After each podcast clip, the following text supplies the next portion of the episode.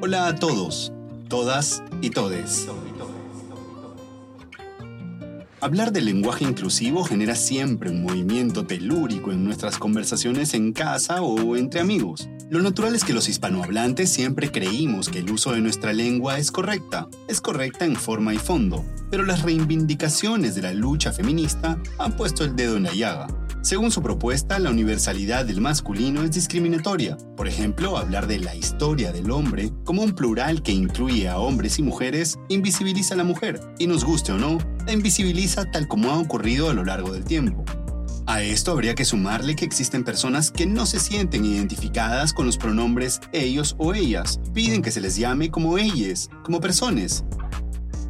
Así que para este episodio nos surgen una serie de preguntas. ¿Es posible que se dé un cambio en el lenguaje de millones por las luchas de personas que se sienten excluidas? ¿Sirve de algo el lenguaje inclusivo? ¿Es una moda pasajera, un capricho o es nuestra falta de empatía la que nos cega? ¿Seremos testigos de un cambio o no lo veremos nosotros?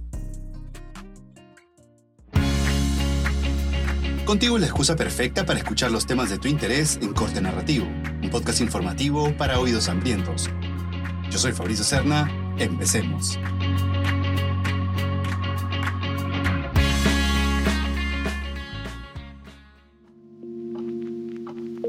Pasar de los años, una serie de movimientos sociales han hecho que se haga un proceso de reivindicación de sus comunicaciones específicas. Eso significa que van a haber muchos grupos minoritarios, por ejemplo, como la población con discapacidad, la población LGTBIQ, las personas pertenecientes a pueblos indígenas, las mujeres también. Todos estos grupos que han sido eh, vulnerados a lo largo de la historia actualmente están buscando reivindicación a partir del lenguaje.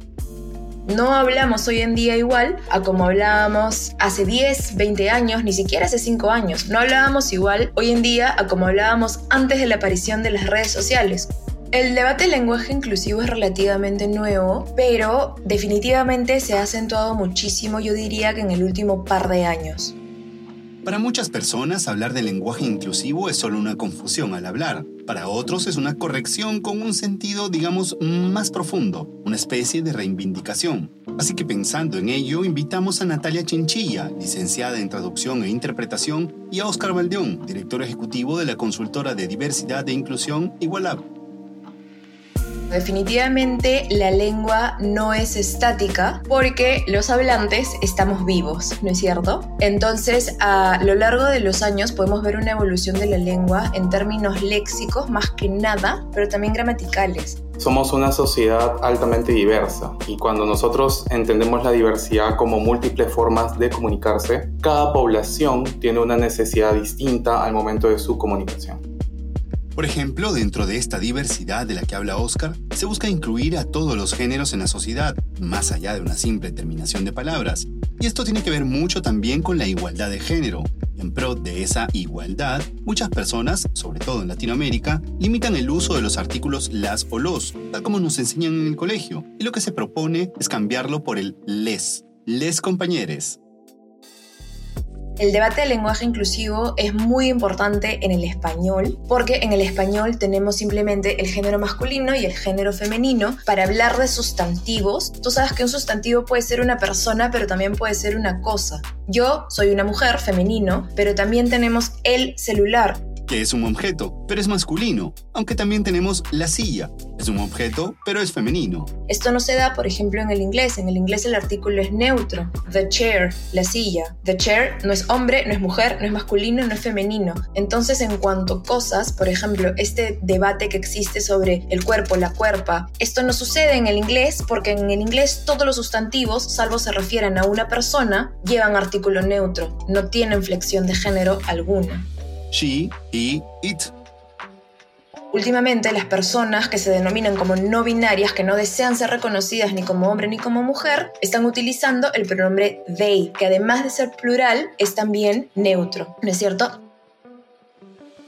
Apostamos por un lenguaje inclusivo desde Igualab que sea incluyente para las personas que actualmente no tienen una voz representativa en la sociedad. Por ejemplo, el Ministerio de la Mujer tiene una guía en la cual mencionan distintas estrategias para poder alcanzarlo desde las distintas visiones. Hay un grupo de mujeres que considera súper importante que cuando se expresa en la comunicación un mensaje debe empezar diciendo las mujeres y los hombres que pertenecen a determinada actividad económica del Perú. Entonces aquí tenemos dos visiones, una que visibiliza a pleno y otra que neutraliza en ambos casos el género. Y esta es una realidad que no podemos ocultar. Nuestro idioma, para hablar en general, es hombre. Si tú tienes un grupo donde hay 100 mujeres y un hombre, tienes que hablar en masculino. Muchas, muchas veces hay el surgimiento de polémicas respecto al lenguaje inclusivo ¿no? que se está buscando implementar actualmente y vemos que distintos actores de la sociedad debaten al respecto. ¿Se debe hacer inclusivo el lenguaje? Sí, no, si fuera así, ¿en qué términos? ¿En qué, ¿Bajo qué condiciones? La Real Academia define al lenguaje inclusivo como un conjunto de estrategias que los hablantes hemos creado para designar dos cosas, ¿no? Uno, que ya no existe el masculino genérico plural y dos, poder referirnos hacia las personas que no se identifican ni con un género ni con el otro.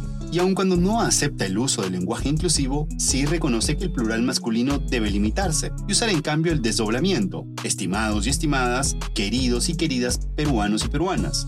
¿Cuál es el problema del desdoblamiento que no es económico? Hace que el discurso sea más largo y además al momento de tener que hacer la concordancia con adjetivos ya se nos hace un problema porque decimos los niños y las niñas son traviesos y traviesas también hay el problema de cuando tienes una audiencia de mil personas donde es imposible contabilizar si hay más hombres o más mujeres. Entonces, en este caso, podrías utilizar el desdoblamiento o más fácil y más económico, el lenguaje inclusivo, ¿no? Finalmente, ¿seremos testigos nosotros de un cambio de este tipo? ¿Nos alcanzará la vida para verlo, para entenderlo? son los hablantes los que van a determinar si es que el lenguaje inclusivo forma parte de la lengua española o no.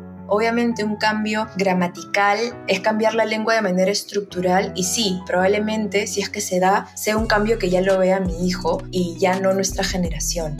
Yo también creo que la nueva generación, ¿no? Eh, que está justo después de los millennials, son las personas que están apostando por estos cambios desde el origen, es decir, desde su juventud, generacionalmente hablando. Estamos entre nuestros padres, que tienen una forma mucho más estructurada, más formal, y tenemos después de nosotros a los centennials, que también vienen con todo. Entonces nosotros estamos justo en medio y estamos catalizando por esa misma razón el, el conflicto social, ¿no? Que se da en este de la comunicación inclusiva. Lo que pasa es que la lengua española está viva, los hablantes evolucionamos, los tiempos evolucionan, las circunstancias van cambiando y es por eso que se ha creado esta necesidad. Entonces, como te digo, el director de la Real Academia, que Santiago Muñoz Machado, ha dicho que finalmente si los hablantes desean este cambio, se va a dar. Nuestra misión es que las personas también conozcamos el proceso evolutivo de la comunicación en este caso, así que parte de eso es lo que yo agradezco a ustedes como organizadores del podcast porque esto le va a ayudar a muchas personas a conocer más información y ojalá que podamos estar generando un pequeño efecto mariposa a través de este espacio. Lo más sano que nos puede ocurrir como sociedad es que no tengamos miedo a hablar de estos temas. El debate es lo que nos ayudará a encontrar esos puntos de equilibrio y respeto entre personas, entre compañeros.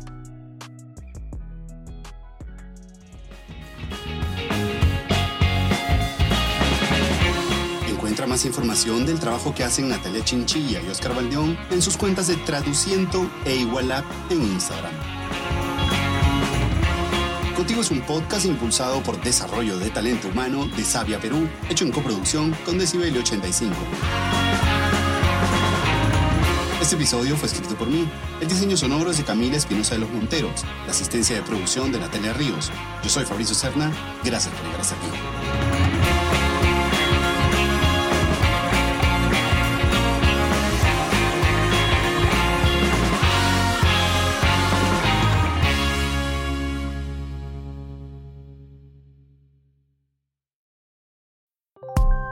Producido por Decibelio 85. encantaría tener 100 dólares extra en tu bolsillo? Haz que un experto bilingüe de TurboTax declare tus impuestos para el 31 de marzo y obtén 100 dólares de vuelta al instante. Porque no importa cuáles hayan sido tus logros del año pasado, TurboTax hace que cuenten.